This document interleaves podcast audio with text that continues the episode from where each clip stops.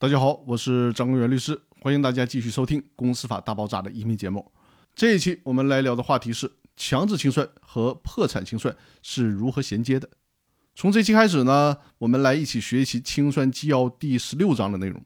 这个章节是关于强制清算和破产清算衔接的问题，一共包括了四条，也就是第三十二条到第三十五条。那我们今天先来学习第三十二条的内容。原文是这样的。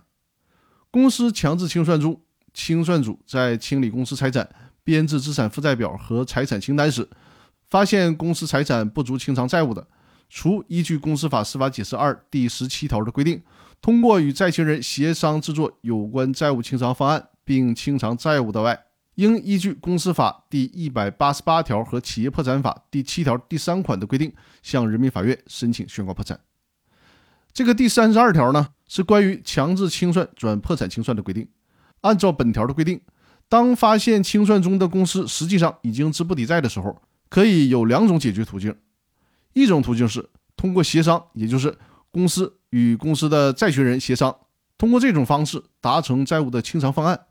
债权人呢少要点，免得走破产程序，又耗费时间又耗费资金。如果能协商成，那么就可以比较高效的了结清算的事情。也就可以终结强制清算程序了。另外一种途径就是强制清算转入破产清算，这样的话也就不能再适用公司法了。这个时候就需要按照企业破产法的规定来清理债权债务了。那以上是本期和大家分享的内容，更多内容我们下期继续。感谢各位的收听。